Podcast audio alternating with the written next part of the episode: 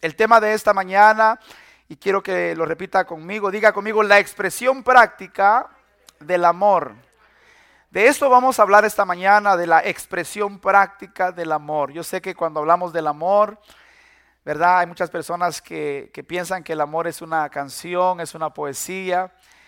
A veces las personas eh, piensan que el amor es un sentimiento.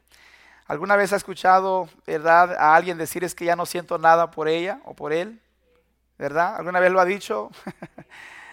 ¿Verdad que muchas veces ah, pensamos que el amor es un sentimiento y muchos se separan, muchos matrimonios se divorcian, eh, muchas familias se dividen porque piensan que el amor es un sentimiento. No, el amor produce sentimientos, pero el amor va más allá de, las emociones, el amor va más allá de las palabras, el amor es un compromiso que hacemos y es algo que demostramos no solamente con, con nuestras palabras, pero a través de nuestro comportamiento, a través de nuestras acciones.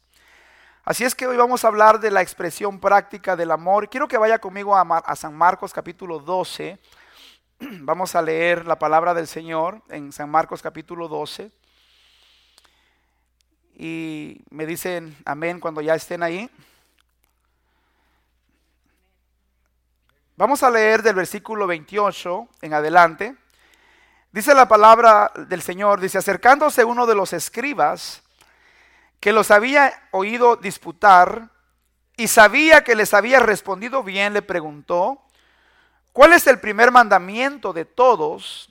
Jesús le respondió, el primer mandamiento de todos es, oye Israel, el Señor nuestro Dios, el Señor uno es. Amarás al Señor tu Dios con todo tu corazón y con toda tu alma y con toda tu mente y con todas tus fuerzas. Este es el principal mandamiento. Y el segundo es semejante, amarás a tu prójimo como a ti mismo. No hay otro mandamiento mayor que estos. Dígalo conmigo, diga, no hay otro, otro mandamiento mayor que estos. Entonces el escriba le dijo, bien maestro, verdad has dicho, que uno es Dios y no hay otro fuera de él. Y el amarle con todo el corazón, con todo el entendimiento, con toda el alma y con todas las fuerzas y amar al prójimo como a uno mismo es más que todos los holocaustos y sacrificios. Jesús entonces viendo que había respondido sabiamente le dijo, no estás lejos del reino de Dios.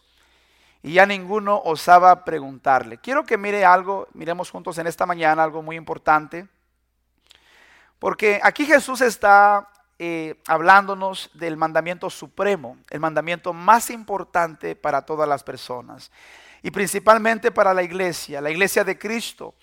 Nosotros sabemos que el mandamiento más grande, ¿verdad? Es amar a Dios sobre todas las cosas.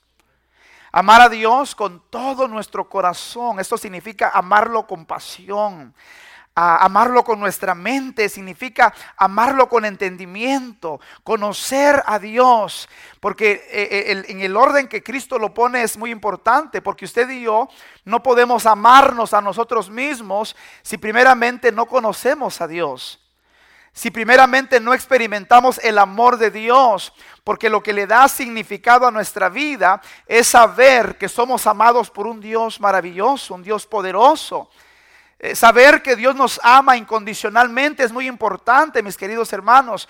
Por eso, escuche, usted y yo no podemos amarnos a nosotros mismos y no podremos amar a otras personas a menos que aprendamos a amar a Dios primero. Así es que no debemos olvidar que si primeramente no amamos a Dios, tampoco podremos amar correctamente a nuestro prójimo. Porque la fuente del amor verdadero no, no se encuentra en nosotros mismos, sino que proviene de Dios y fluye a través de nosotros. Ahora tenemos el amor de Dios en nosotros.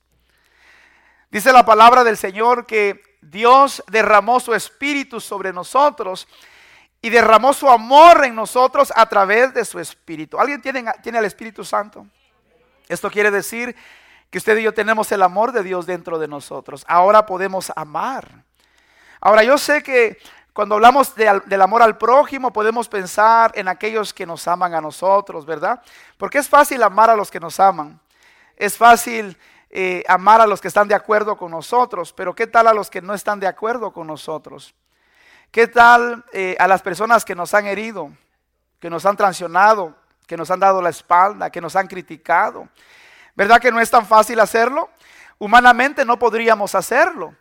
Pero ahora que el amor de Dios está dentro de nosotros, Jesús dice que hay un mandamiento, ¿verdad? Que es semejante al primer mandamiento. Es semejante, ¿por qué? Porque todos los seres humanos hemos sido creados a imagen y semejanza de Dios. Cuando usted ama a una persona, usted está amando a Dios porque Dios ha creado a esa persona. ¿Me están escuchando? Ahora, yo sé que no es fácil amar a nuestros enemigos, pero Jesús nos dice, amemos, que amemos a nuestros enemigos. ¿Verdad que sí, hermano? ¿Están aquí en esta mañana? ¿Ya despertaron? Alguien está pensando ya en alguien decir, sí, es difícil amar a esta persona, ¿verdad? Qué difícil es perdonar cuando nos han hecho daño. Pero, hermanos, este es un mandamiento. La vida cristiana no es una vida complicada. A veces nosotros la complicamos porque no vivimos en obediencia a la palabra del Señor. Pero cuando obedecemos la palabra de Dios, hermanos, Dios comienza a hacer obra, una obra maravillosa en nuestros corazones. Porque uno, uno es libre cuando uno obedece a Dios. Hay muchas personas que están atrapadas en el resentimiento, en la amargura. No, no pueden perdonar porque eh, a veces la gente dice que no siento hacerlo. Escuche, los hijos de Dios no, no vivimos por emociones, vivimos por fe. Vivimos en obediencia. Si Dios dice que debemos hacerlo, debemos hacerlo. Eh, perdonar es un acto de nuestra voluntad. Nosotros decidimos perdonar.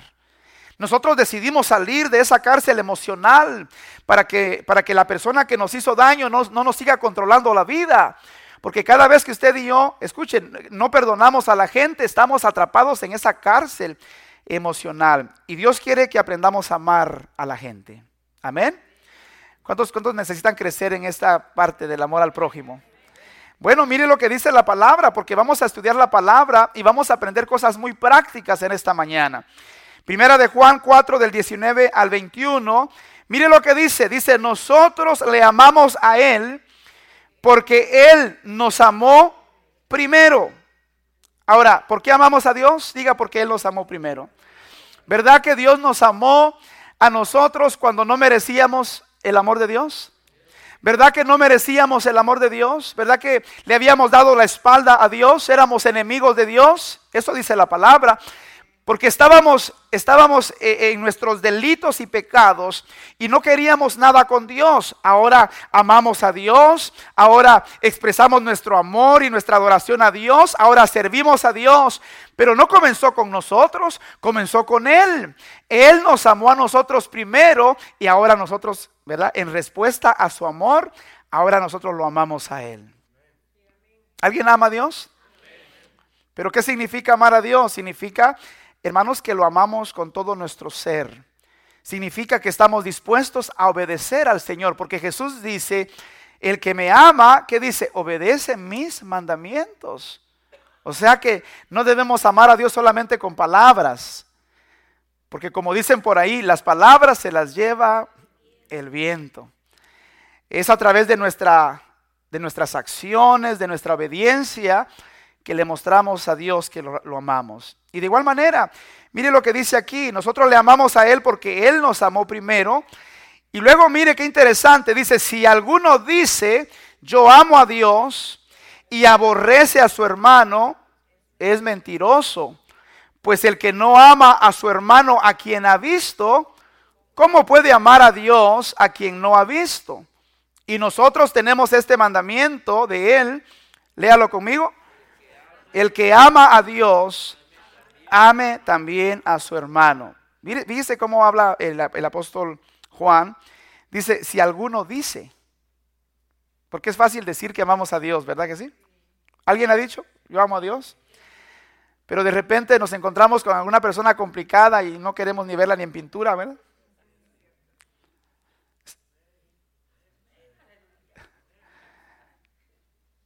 Y dice la palabra que el que dice que ama a Dios, pero aborrece a alguien, a un hermano, es mentiroso. Porque ¿cómo podemos decir que amamos a Dios, verdad? A quien no hemos visto, pero odiamos o aborrecemos a la persona que sí hemos visto. Y, Juan dice, tenemos este mandamiento, el que dice que ama a Dios, ame también a su hermano. ¿Qué es el amor? Bueno, lo voy a poner de una manera muy práctica. Escuche, amar es cuando hago las necesidades de otros mis necesidades. Eso es amar. Amar es, es cuando hago, hago los problemas de otros mis problemas. Amar es cuando le doy a la gente no lo que merece, sino lo que necesita. ¿Verdad que Dios no nos dio lo que merecíamos? Dios nos dio lo que necesitábamos. ¿Alguien necesitaba la misericordia de Dios? Y recibimos misericordia, ¿verdad? Necesitábamos el perdón de Dios y Dios nos dio perdón. Necesitábamos vida eterna y Dios nos dio vida eterna a través de Cristo. Así es que los hijos de Dios también debemos hacer lo mismo. Debemos, escuche, hacer eh, las necesidades de otros nuestras necesidades. Necesitamos ayudar a la gente en sus necesidades. ¿Cómo expresamos a otros el amor de Dios? Aquí está. Vamos a aprender en esta mañana. Diga conmigo, ofréceles asistencia física. ¿Cuántos creen que es importante ayudar a la gente en sus necesidades materiales? Hay mucha necesidad eh, por todas partes. Mire lo que dice la palabra en primera de Juan capítulo 3 del 16 al 18. Dice, en esto hemos conocido el amor, en que Él puso su vida por nosotros. Diga conmigo, Él puso su vida por nosotros. Diga fuerte, diga, también nosotros debemos poner nuestras vidas por los hermanos. Ahora aquí, aquí el escritor eh, Juan no, no nos está diciendo que nosotros eh, tenemos que entregar nuestra vida literalmente o morir por alguien, ¿verdad? Porque ya Cristo murió por nosotros. Cristo se entregó por nuestros pecados, el justo murió por los injustos, Él entregó su vida, Él entregó su, derramó su sangre por nuestros pecados. Él no, él no nos dijo desde, desde, el cielo, hijos, los amo y nos dejó morir en nuestros pecados. Él vino a esta tierra, Él se hizo hombre y fue a la cruz por amor a nosotros. Él nos, demostró su amor a través de su sacrificio. Y la palabra dice que, que hemos conocido el amor de Dios porque Cristo puso su vida por nosotros. Pero luego dice, dice aquí, también nosotros debemos poner nuestras vidas por los hermanos. ¿Qué significa esto? Que debemos amar a la gente de una manera sacrificial que debemos estar dispuestos a hacer lo que sea necesario por ayudar a nuestros hermanos y a nuestros amigos. ¿Cómo la gente va a conocer el amor de Dios, hermanos, si no, si no les mostramos que realmente los amamos en momentos de necesidad? Mire lo que dice el versículo 17. Dice, pero el que tiene bienes de este mundo y ve a su hermano tener necesidad y cierra contra él su corazón, que dice, ¿cómo mora el amor de Dios en él? Hijitos míos, no amemos de palabra ni de lengua, sino de hecho y en verdad. A ver, ¿a quién le está hablando Dios? está hablando a la iglesia, nos está hablando a nosotros. ¿Alguien tiene bienes materiales? ¿Verdad que todos tenemos algo que ofrecer a la gente? Necesitamos cambiar la mentalidad de que, oh, yo no tengo para ayudar. No, todos podemos ayudar de alguna manera. Todos podemos bendecir la vida de alguien de alguna manera. Estamos hablando de cómo expresar de una manera práctica el amor de Dios. La iglesia de Cristo está aquí para bendecir la vida de la gente. Cuando Cristo caminaba por esta tierra, Él siempre estaba supliendo la necesidad de la gente. Jesús oraba, Jesús eh, eh, sanaba a los enfermos, Jesús liberaba a los endemoniados, Jesús hacía milagros en la vida de la gente porque a Jesús le importa, ¿verdad? Las necesidades físicas y materiales de la gente. Ayudar a la gente en maneras prácticas es la, es la básica expresión de amor. Diga conmigo esto, por favor, diga, diga conmigo, Dios siempre pone gente en nuestro camino con necesidades físicas. ¿Para qué? Diga, para poner a prueba nuestro amor y generosidad. Dios siempre va a poner cerca de nosotros a personas. ¿Sabe para qué? Para probarnos, para probar nuestro amor, para probar nuestra generosidad. Mira, hay personas que que son tacañas. Hay personas que no, no disparan en defensa propia. Como les decía yo a los hermanos de la mañana, no se compran una banana para no tirar la cáscara. Los conoce, pero no vinieron ahora, gracias a Dios. Porque yo sé que aquí hay gente generosa, ¿verdad que sí? A ver, ¿cuántos creen que cuando bendecimos la vida de alguien, Dios nos bendice a nosotros? Mire, no hay, no hay, satisfacción más grande que poder bendecir la vida de una persona que genuinamente está necesitada. Y digo genuinamente porque usted sabe que hay personas que, que, se aprovechan, ¿verdad?, de la generosidad de, otros. Y tenemos que discernir también nosotros, ¿verdad? Porque eh, este, Dios siempre pone cerca de nosotros gente con necesidades y Dios está probando nuestro amor, nuestra generosidad. Mire lo que dice Santiago capítulo 2, versículos del 15 al 18. Y si un hermano o una hermana están desnudos y tienen necesidad del mantenimiento de cada día, y alguno de vosotros les dice, id en paz, calentaos y saciaos, pero no les dais las cosas que son necesarias para el cuerpo, ¿qué dice? ¿De qué aprovecha? Así también la fe, si no tiene obras, es muerta en sí misma. Pero alguno dirá, tú tienes fe y yo tengo obras. Muéstrame tu fe sin tus obras y yo te mostraré mi fe por mis obras. ¿Cómo mostramos que realmente hemos creído en Dios? ¿Cómo le mostramos a la gente que el amor de Dios está en nuestra vida? Escuche, lo hacemos a través de nuestras obras a través de la manera como nosotros nos comportamos con la gente. Hay mucha necesidad cerca de nosotros. Quiero que pensemos en esta mañana a quién podemos bendecir, hermanos, en esta semana. ¿A quién podemos eh, visitar esta semana para, para bendecirlos con algo? Porque estamos trabajando como iglesia. La gente no quiere escuchar el Evangelio solamente, ellos quieren ver el amor de Dios a través de la iglesia. Jesús dijo, en esto conocerán que son mis discípulos si se aman los unos a los otros. La gente quiere ver en la iglesia esta compasión, este amor. ¿Verdad que sí, hermanos? Muy importante. Diga conmigo esto, por favor. Eh, bueno, leamos juntos lo que dice San Juan capítulo 6, versículos del 11 al 12. Dice, y tomó Jesús aquellos panes y habiendo dado gracias, los repartió entre los discípulos y los discípulos entre los que estaban recostados. Asimismo de los peces, cuanto querían. Y cuando se hubieron saciado, dijo a sus discípulos, recoged los pedazos que sobraron para que no se pierda nada. Bueno, ¿qué, es lo que estamos leyendo en, esta, en estos versos de la Biblia? Estamos leyendo y estamos viendo que a Jesús no solamente le importa eh, la parte espiritual, ¿verdad? De la gente, eh, no solamente le importa la parte emocional, a Jesús también le importa la parte física. Dice la palabra de Dios que las multitudes llegaron a Jesús y no tenían que comer.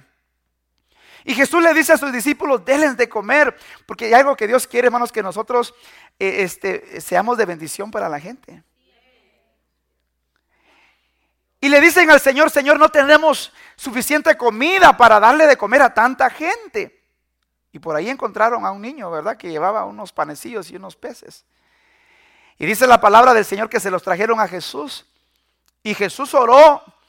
Y Jesús hizo un milagro de multiplicación. ¿Cuántos creen que Cristo tiene el poder para multiplicar las bendiciones en nuestra vida? Pero lo que me llamó mucho la atención de esta historia es de que cuando, escuche, sucedió el milagro de la multiplicación, dice la palabra de Dios que Cristo le puso en las manos, ¿verdad? De los discípulos, los panes y los peces. Se lo dio primero a los discípulos. Y los discípulos comenzaron a repartirlo entre la gente. Eran multitudes. Pero mire el milagro, porque esto es poderoso. Ellos lo recibían de Jesús y lo compartían con la gente. Y luego regresaban y recibían más del Señor. ¿Para qué? Para seguir repartiendo.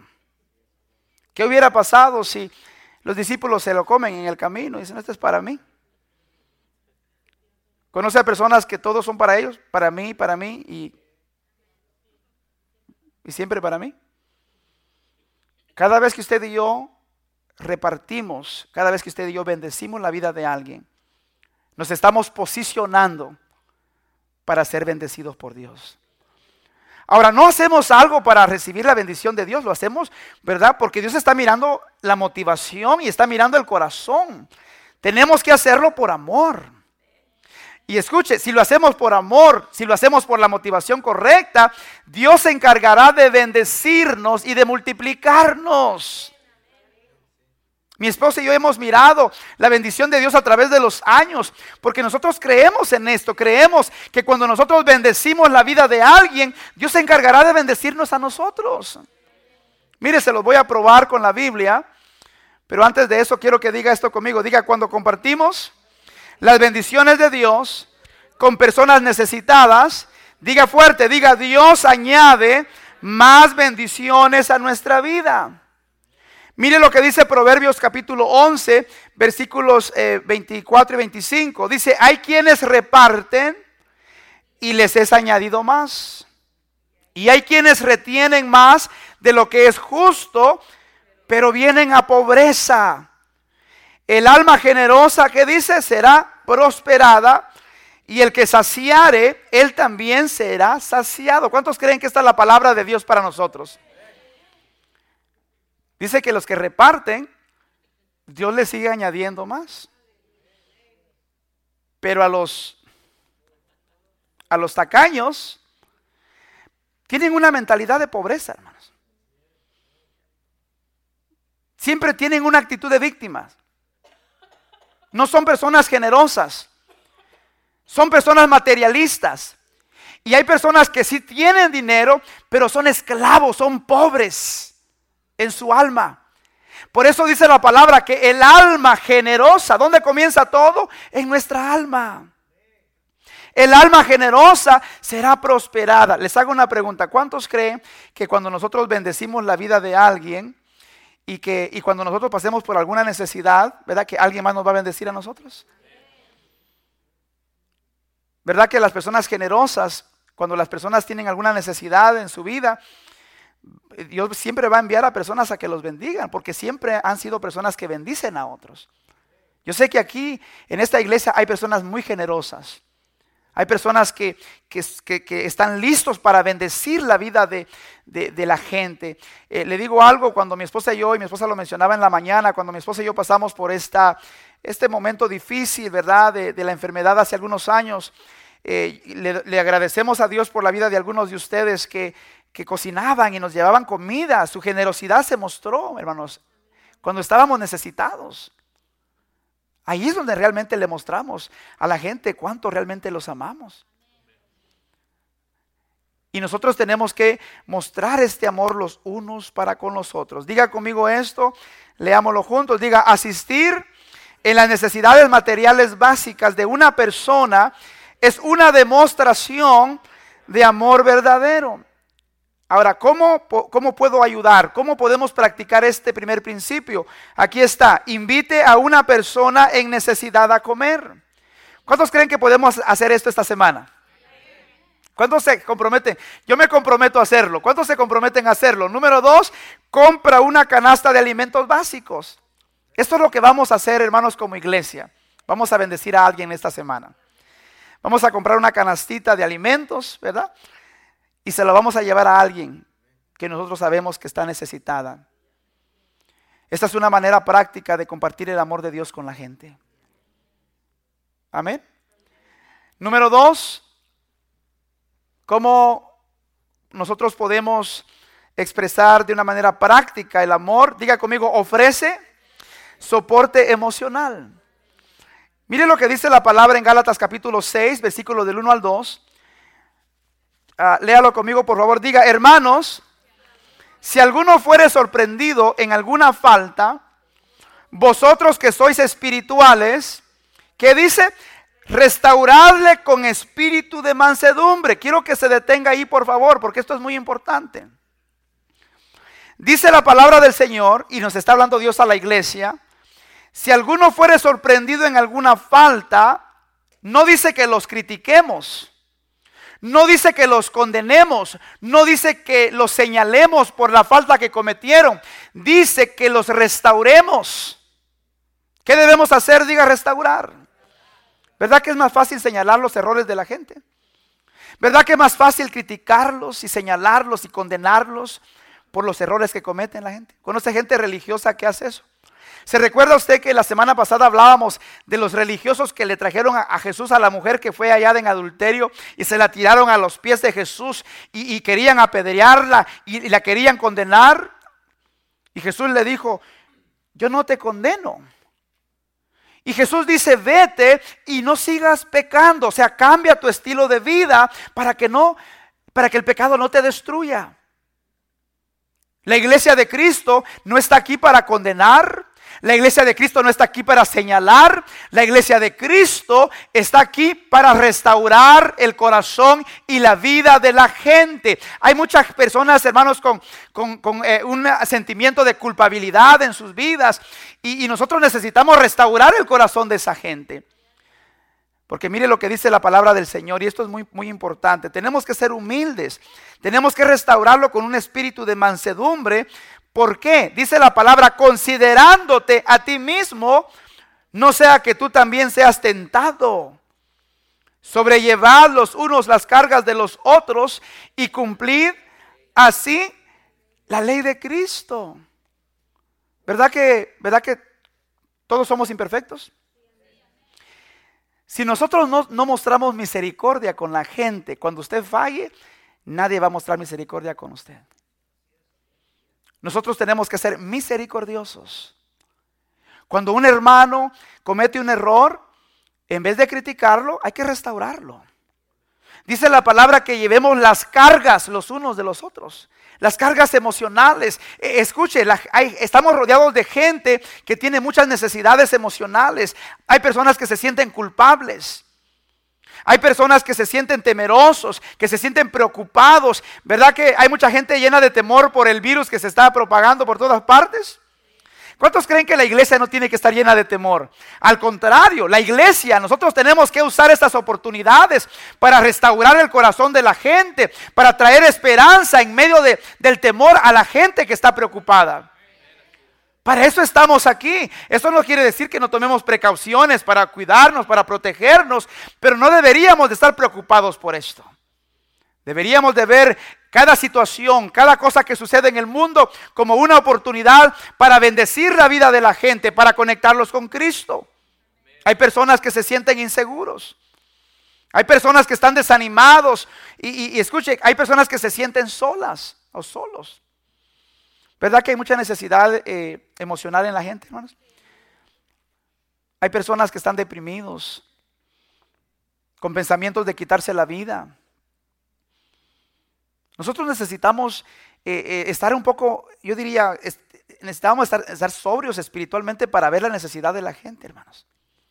Este mensaje es un mensaje para nosotros, la iglesia, porque estamos rodeados de personas que necesitan un milagro de Dios pero si nosotros no vamos a, buscarlo, si no vamos a, a escucharlo, si no le damos el tiempo necesario, entonces ¿cómo puede Dios usar nuestras vidas si estamos más enfocados en nuestras propias necesidades personales y no en hacer la obra de Dios? Nosotros somos el cuerpo de Cristo. Y Dios quiere manifestar su amor, su gracia, su misericordia a través de cada uno de nosotros. Esto quiere decir que cada vez que ayudamos a alguien en, sus necesidades emocionales, estamos cumpliendo la ley de Cristo. ¿Cuál es la ley de Cristo? La ley del amor. Amén, hermanos. A ver, ¿alguien conoce personas con necesidades emocionales? ¿Sí? ¿Qué necesitamos hacer? Necesitamos apoyarlos. Necesitamos visitarlos. Esta semana va a ser una semana poderosa, va a ser una semana de milagros. Y con ese entusiasmo lo vamos a ver más pronto, ¿verdad? ¿Cuántos quieren ser usados por Dios? Yo no sé usted, yo quiero ser usado por Dios. Y yo sé que Dios, Dios nos va a usar esta semana, hermanos. El próximo domingo tenemos nuestra gran celebración del Día del Amigo. ¿Sabe lo que Dios está haciendo? Nos está preparando para que podamos bendecir la vida de la gente, para que cuando los invitemos a venir a la iglesia, Dios va a tocar sus corazones y ellos van a venir porque los hemos, les hemos mostrado nuestro amor, ¿verdad? A través de nuestras acciones. Diga conmigo esto, diga, hay demasiada gente lastimada emocionalmente que están esperando por alguien que los escuche y los restaure. ¿Cuántos creen que esta es una verdad? Mira, hay gente que está, está llena, su corazón está llena, eh, lleno de, de dolor. Y nosotros necesitamos escuchar a la gente. Necesitamos traer una palabra de esperanza en momentos de, angustia, de, de desesperanza. Nuestra misión como creyentes es animar a los desalentados. Amén, hermanos.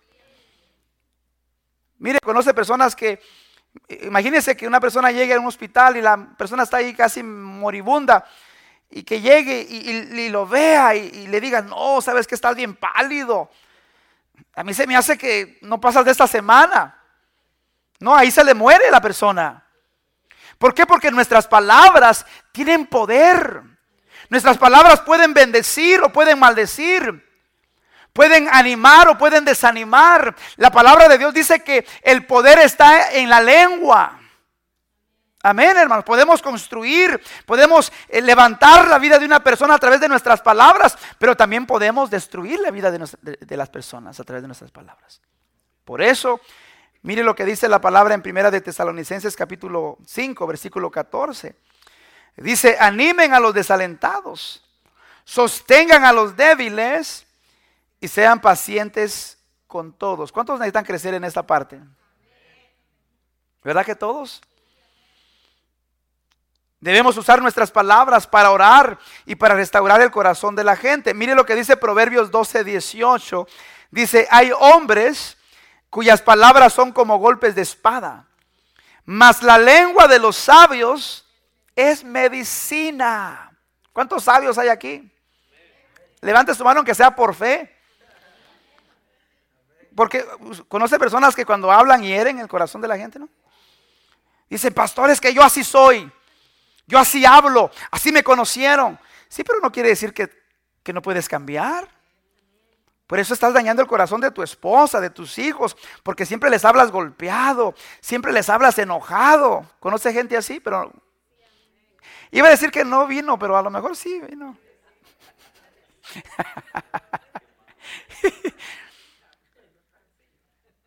Nuestras palabras están, eh, hermanos, están, le están dando dirección a nuestra vida. Y es importante que nosotros a través de nuestras palabras restauremos el corazón de la gente. Dice la palabra aquí, lo acabamos de leer, hay, hombres, dice, cuyas palabras son como golpes de espada que hieren, que lastiman, afectan el autoestima de sus esposas, de sus hijos. Hay, hay mujeres que siempre están gritando. Y yo sé que e, ellas sí no vinieron ahora, ¿verdad? Pero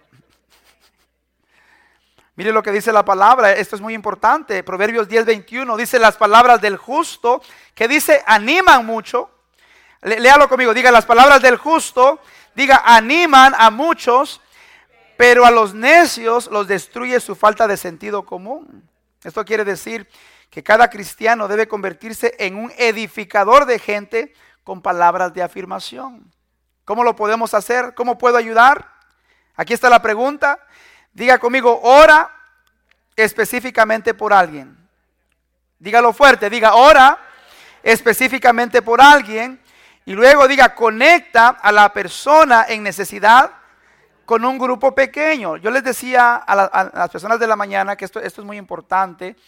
La razón por qué tenemos eh, grupos durante la semana es porque todos tenemos necesidades. Y, usted sabe que la iglesia del primer siglo era una iglesia poderosa, era una iglesia que experimentaba el poder de Dios, habían manifestaciones gloriosas del Espíritu Santo. ¿Por qué? Porque la iglesia hacía dos cosas muy importantes. Dice la palabra que la iglesia se reunía en el templo y se reunía en las casas. Amén. En el templo ellos adoraban a Dios, en el templo escuchaban el mensaje de Dios, pero en las casas también compartían la palabra los unos con los otros, partían el pan, tenían compañerismo, ¿verdad? Ellos oraban unos por otros. Ellos mostraban su amor, supliendo las necesidades de la gente, porque ahí es donde podemos conocer las necesidades de la gente.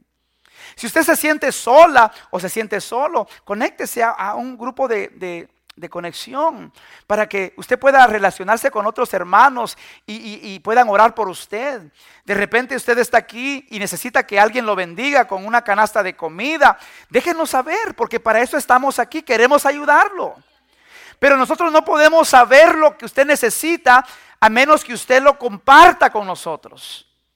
Acérquese con, los líderes para que usted le diga sin ningún temor, quiero que sepas que estoy pasando por una necesidad y necesito ayuda. Y queremos ayudarles. Pero tenemos que ser intencionales, hermano. Tenemos que provocar todo esto, porque si no lo hacemos, eh, escuche, la iglesia a veces se siente sola. ¿Por qué? Porque no se conecta. Es importante conectarnos. Es importante que, escuche, nos cuidemos, nos protejamos, nos ayudemos los unos a los otros. Es importante que cuando estás pasando por un problema, una necesidad emocional, una crisis relacional, que te acerques a alguien para que oren por ti. Dice la palabra del Señor que debemos orar unos por otros. ¿Verdad que sí? Para que seamos sanados. Necesitamos hacer esto. Así es que en esta semana vamos a, vamos a conectarnos. Si usted no tiene un grupo eh, donde conectarse, ¿verdad? Acérquese con, el hermano Juan Carlos, con, con, Teresita, para que ellos los puedan dirigir a un grupo, para que todos seamos parte de esta visión y que todos seamos bendecidos en las casas. Amén, hermanos.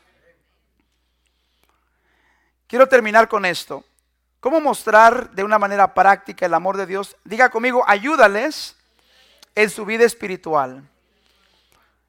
Debemos usar cada oportunidad para conectar a la gente con Cristo. Mire, la necesidad más grande no es la necesidad física o la necesidad emocional. La necesidad más grande de las personas es su vida espiritual. Dice la palabra en San Juan 10, del 10 al 11, dice, el ladrón no viene sino para hurtar y matar y destruir. Yo he venido para que tengan vida y para que la tengan en abundancia. ¿Qué es lo que Jesús nos está diciendo? Hermanos, hay, una, hay un enemigo que está destruyendo la vida de la gente. Hay un enemigo que está destruyendo la mente, el corazón de las familias, porque ese es el trabajo de, de, Satanás. El trabajo de Satanás es robar, matar y destruir. Y la gente necesita que nosotros les ayudemos a conectarse con Cristo para que Cristo pueda hacer un milagro en sus vidas. A ver, ¿Ustedes creen que Cristo tiene el poder para transformar la vida de la gente? Porque si la iglesia no cree en esto, entonces, ¿qué esperanza tiene el mundo? Si nosotros no creemos que, Cristo puede restaurar la vida de una persona, no vamos a hablarles de Cristo. Pero si realmente creemos con el corazón que Cristo murió y tiene el poder para liberar al cautivo, tiene el poder para restaurar el corazón de la gente, entonces vamos a predicarles a Cristo, vamos a ayudarles en su vida espiritual.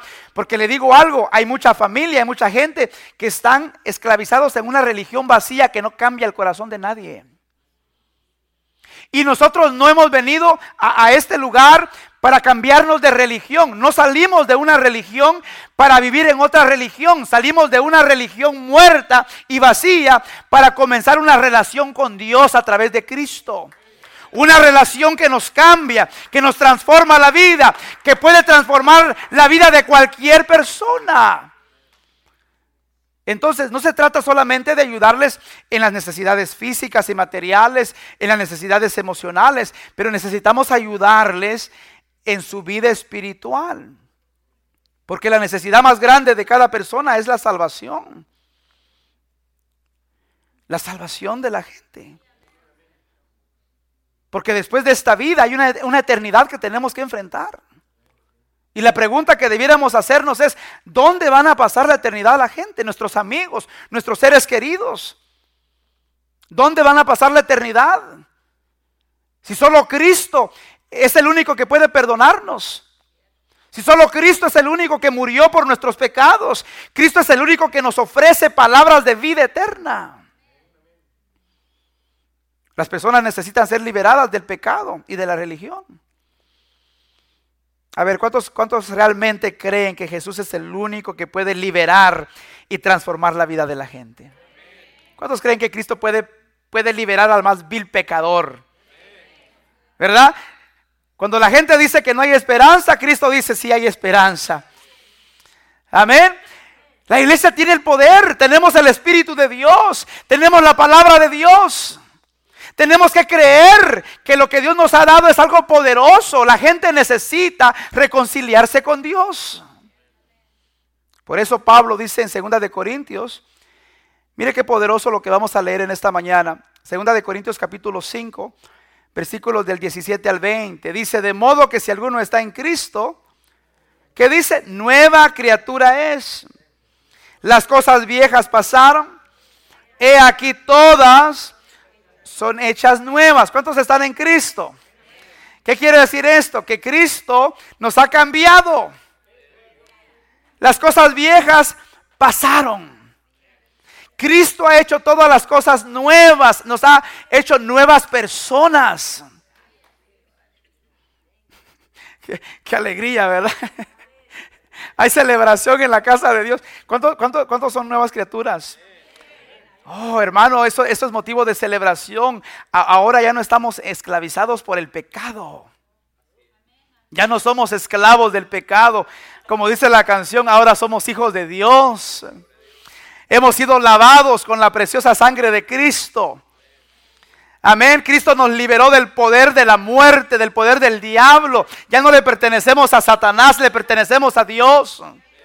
Tenemos esperanza en, en, nuestro presente, tenemos propósito y tenemos esperanza para nuestro futuro.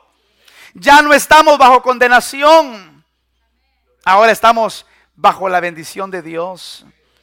Por eso dice la palabra en el versículo 18, dice, y todo esto proviene de Dios, quien nos reconcilió consigo mismo por Cristo.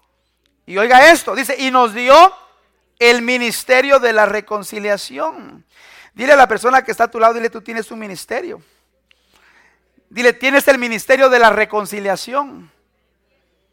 Versículo 19 dice que Dios estaba en Cristo reconciliando consigo al, mundo, no tomándoles en cuenta a los hombres sus pecados, y nos encargó, dígalo fuerte, y nos encargó a nosotros la palabra de la reconciliación.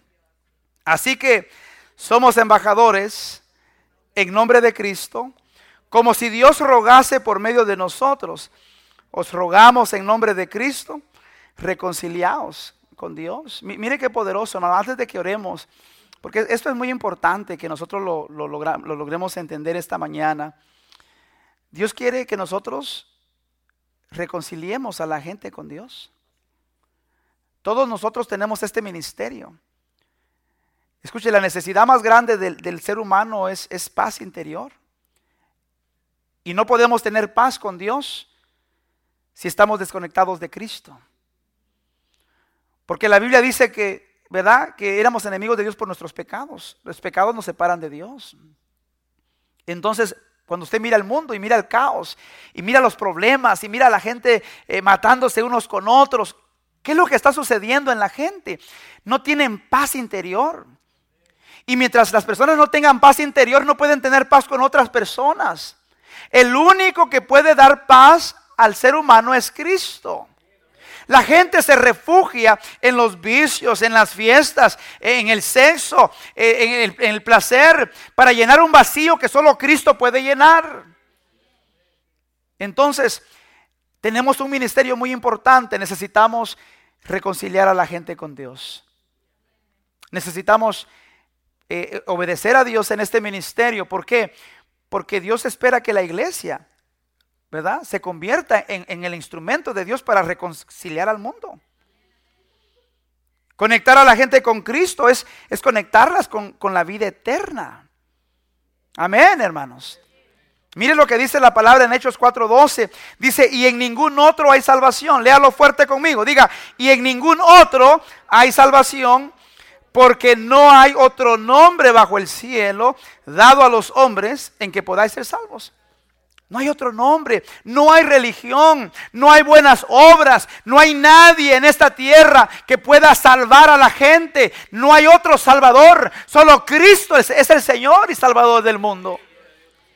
Él es el único. Él es el único que tiene el poder para perdonar.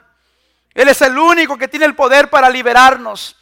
Dice la palabra de Dios que cuando Cristo estaba en esta tierra, Él dice que anduvo haciendo bienes. Él anduvo restaurando la vida de la gente y dice que vino a deshacer las obras del diablo. Nosotros somos el cuerpo de Cristo. Nosotros somos la iglesia de Cristo. Y la luz tiene que resplandecer en medio de las tinieblas. Así es que yo estoy orando para que Dios nos, nos ilumine, nos, nos enseñe y, que podamos convertirnos en instrumentos de Dios, que, que, no lo generalicemos, vamos a hacerlo personal esta, en esta mañana y vamos a decirle al Señor, Señor, yo quiero que tú me uses poderosamente para bendecir la vida de alguien. Vamos a cambiar la mentalidad de víctimas. Vamos a cambiar la mentalidad de, que solo venimos a Dios para pedirle, para que haga milagros en nuestra vida. Escuche, está bien hacerlo, pero Dios quiere usar tu vida para bendecir la vida de otros también. Vamos a hacer la iglesia. Vamos a bendecir a la gente. Ahora, esta comunidad necesita conocer a Cristo a través de la iglesia, ¿verdad que sí? ¿Verdad que Dios nos ha traído a este lugar aquí a esta ciudad para que esta, esta, ciudad sea bendecida por esta iglesia. Amén. Y mire qué, hermoso porque, porque Dios ha traído y está trayendo personas de diferentes ciudades. Yo sé que aquí hay personas que vienen desde muy lejos. Pero Dios los ha traído con un propósito maravilloso porque ustedes son parte de una visión que Dios nos ha dado. Son parte de un propósito maravilloso. Amén. Estamos creyendo que, en este año vamos a ver una multiplicación maravillosa de personas y de familias. Porque vamos a hacer la obra, vamos a amar a la gente. Amén. Déjenme les leo rápidamente por qué existimos como iglesia. Existimos para alcanzar a las personas con el amor de Dios. Y eso se llama evangelismo. Diga conmigo evangelismo. Existimos para conectarlos en una relación de amor con otros cristianos y eso se llama compañerismo. Existimos para ayudarlos a crecer en su fe a través de la palabra de Dios y eso se llama discipulado. Existimos para desafiarlos a descubrir sus dones y eso se llama ministerio. Existimos para enseñarles a glorificar a Dios con sus vidas y eso se llama adoración. Amén. Ahora, quiero terminar con, esta tarea, en este, en este tercer principio. ¿Cómo puedo ayudar? ¿Cómo lo vamos a hacer como iglesia? Diga conmigo, orar por mi familia y amigos que no conocen a Cristo y pasar tiempo con ellos. ¿Qué necesitamos hacer? Diga, necesitamos orar. A ver, ¿cuánto cuántos, ¿cuántos tienen familiares que no conocen a Cristo? A ver, ¿cuántos, ¿verdad que todos tenemos amigos también que no conocen a Cristo? ¿Qué es lo que vamos a hacer en esta mañana y toda esta semana? Vamos a orar. Vamos a orar por ellos, vamos a interceder por ellos, vamos a, pedirles a pedirle a Dios que cuando nosotros lleguemos a ellos para invitarlos, porque el próximo domingo tenemos el Día del Amigo, ¿verdad que sí? Y este, este próximo domingo tenemos la tremenda oportunidad de invitar a nuestras familias, de invitar a nuestros amigos, pero antes de hacerlo vamos a orar por ellos y vamos a pasar tiempo de calidad con ellos. ¿Qué les parece? Vamos a, vamos a ser intencionales para poder alcanzar a las personas para Cristo. Y luego ofréceles significado, hablándoles del amor de Cristo y lo que Él hizo por ellos. Y por tercera, diga conmigo, asista a un grupo de conexión para unirse a otros creyentes para compartir a Cristo en la comunidad. Esta es la, extensión de la visión de esta iglesia, hermanos. ¿Cuántos están yendo a un grupo de conexión? Levante su mano. A ver. Yo sé que algunos son anfitriones y han abierto su casa, pero mire, hay muchos de ustedes que no están asistiendo a un grupo pequeño. Es importante, hermanos, que, que nos conectemos es importante que trabajemos juntos en esta obra. Esta obra no es del pastor o de los pastores. Esta obra es de todos nosotros. Esta obra es una obra que Dios nos ha encomendado. La gente eh, eh, es muy valiosa. Dios ama a las personas. Y la iglesia de Cristo está aquí para amar a la gente también. Póngase de pie en esta mañana. ¿Y qué le parece si en esta mañana hacemos una oración? Yo quiero orar Y quiero pedirles también que juntos oremos. Oremos por alguien.